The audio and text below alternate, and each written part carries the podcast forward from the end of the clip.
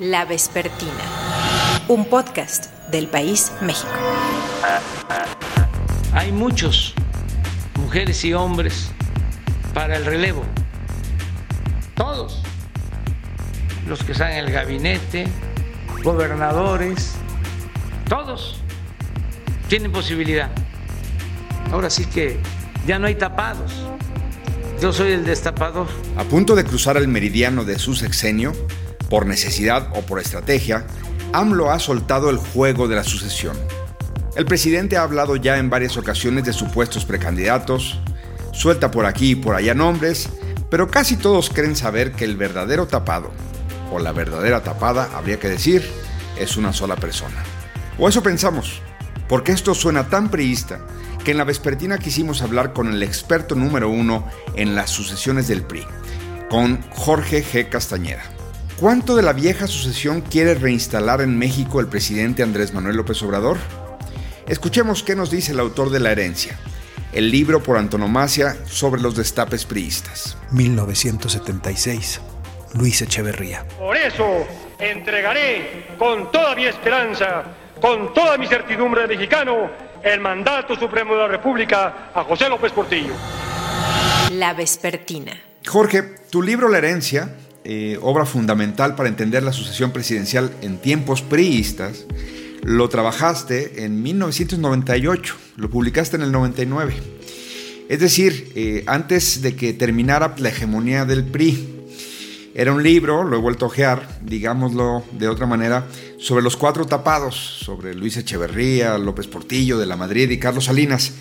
Pero sobre todo, digo apretadamente, que era todo un estudio sobre un proceso político fundamental en la era priista. Cómo se elegía al sucesor en un rígido sistema presidencial.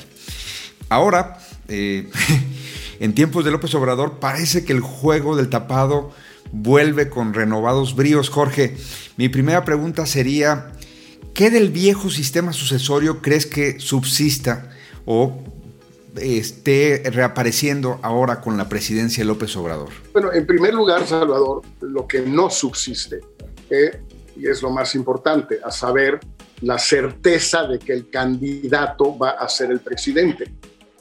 Eh, esa certeza que fue absolutamente consustancial, ontológica, si se quiere, del viejo sistema, por lo menos desde 1940, ciertamente había tenido sus tropiezos. Tuvo un tropiezo en el 40 justamente con Almazán. Eh, el mayor tropiezo obviamente fue el de Carlos Salinas en 1988. Que provocó una fractura. No quiero llamar tropiezo lo que sucedió en 94 con Colosio, pero en fin, obviamente también la certeza pues no se dio por otro motivo. Eh, pero digamos, básicamente durante todo, durante esos 60 eh, años, el candidato escogido por el PRI iba a ser el presidente, punto final. Desde el año 2000 eso dejó de ser cierto y no es cierto hoy. No es que el candidato, la candidata de López Obrador no pueda ganar, es simplemente que no nadie tiene esa certeza absoluta. ¿Qué es lo que no ha cambiado? Bueno, pues para empezar, López Obrador siendo profundamente priista, pues va a manejar el destape dentro de Morena a la vieja usanza priista. Pero claro, también el entorno, las condiciones han cambiado mucho.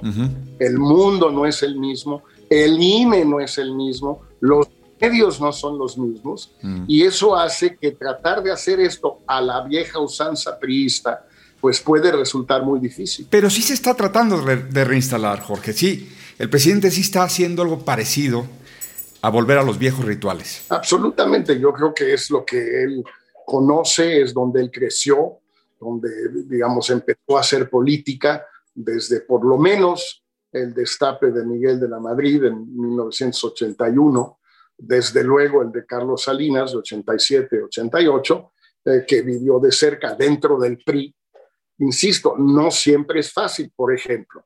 Él tenía, pues no sé, hace tres meses o cuatro meses, según la Vox Populi, tres candidatos Claudia Sheinbaum, Marcelo Ebrard y eh, Ricardo Monreal. Este último, pues tal vez sí, tal vez no, con más confianza, menos confianza, pero pues ahí estaba por lo menos y servía para distraer la atención en todo caso. Eh, pues se le han caído seriamente dos. Entonces se queda solo con Claudio. Todos los ex presidentes priistas sabían o saben muy bien que si te quedas con solo uno y a más de dos años de la postulación o el destape, pues te corres el riesgo de que te lo hagan o te la hagan pedazos. ¿Quiénes? Pues los otros. Fuego amigo y fuego enemigo, porque también hay que, volvemos al primer punto, como ya no es igual, pues también hay eh, adversarios o rivales fuera del partido dominante, fuera del PRI, que hoy se llama Morena, los de adentro y los de afuera. Antes los de afuera no existían porque todos estaban quietos o más o menos quietos. Es, esta es una de las lecciones quizá que podría obtener López Obrador de leer tu libro. ¿Qué otras lecciones, si quiere eh, el presidente ser el gran elector, qué otras lecciones crees que tendría que tener en cuenta de las sucesiones que había en el viejo modelo? Bueno, la primera creo, eh, porque es muy clara, es que se te caen los candidatos. Mm. No todos, no siempre, pero muchos y con mucha frecuencia. Eh, se les han caído varios candidatos a varios presidentes en el camino, digamos, del 40 hasta la fecha. Si es que el primer verdadero destape es el de Ávila Camacho por Cárdenas. Se caen porque lo hacen mal, se caen porque se enferman, se caen porque hay un veto irremediable, se caen porque hay un atentado, eh, se caen eh, por el caso que a mí me pareció más interesante, a veces algunos lo niegan, de Díaz Serrano en 1981, cuando se cae el precio del petróleo y se cae el candidato del petróleo.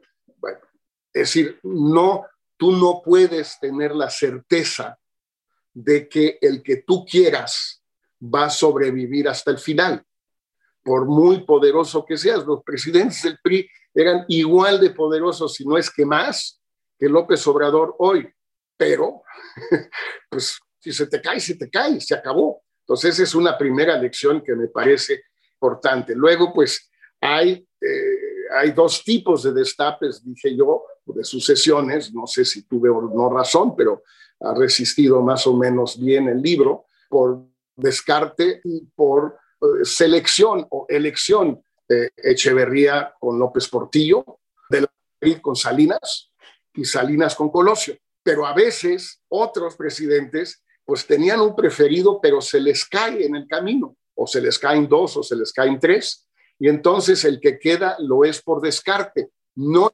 necesariamente el que querían, sino eh, el que hubo cuando llegó el momento. El caso más claro, yo diría, es quizás el de Cedillo con eh, Francisco Labastida, no es que no lo quisiera y no lo estimara, no, no, no, no, no quiero decir eso. Simplemente que todo parece indicar que no era su candidato al PRI, más bien Gurría y o Guillermo Ortiz, pero los dos se cayeron por los famosos candados de la 14 asamblea del PRI. No es que solo se te caigan, sino que a veces el que, el que con el que te quedas, pues es un mal menor, es un descarte, pero te puedes equivocar. Entonces, es preferible tener una reserva, tener una alternativa por si se te cae y luego también pues, ir descartando los que no te funcionan. ¿Te parece que es prematuro? Es decir, se entiende que luego de la derrota y todavía en, en otras circunstancias de pandemia y crisis económica, el presidente quiera distraer con cosas. ¿O crees que es el momento y él quiere ah, empezar desde ya a dominar esos tiempos del destape? No es sorprendente que eh, o bien haya candidatos que desde ahora ya se están lanzando, Anaya antes de la elección, Monreal o Antier, y bueno, Obrador está haciendo esto ya sea para evitar que lo hagan ellos eh, o ya sea para alentarlos a hacerlo. Eh, mira, es uno de los errores que han cometido algunos candidatos que, visto desde otra perspectiva, hubieran tenido muchas posibilidades eh, de por lo menos alcanzar la candidatura de su, partido por tardarse demasiado. Eh, creo que el mejor ejemplo es Santiago Krill. Se tardó mucho en dejar gobernación. Y le comió el mandado Calderón. Y a la inversa, Calderón también se adelantó muchísimo. Pues los tiempos son los que se van imponiendo. Acuérdate, la gente dice, no, falta mucho tiempo. A ver, para que haya primarias o haya ya un debate o haya lo que quieras tú, estamos más o menos a dos años.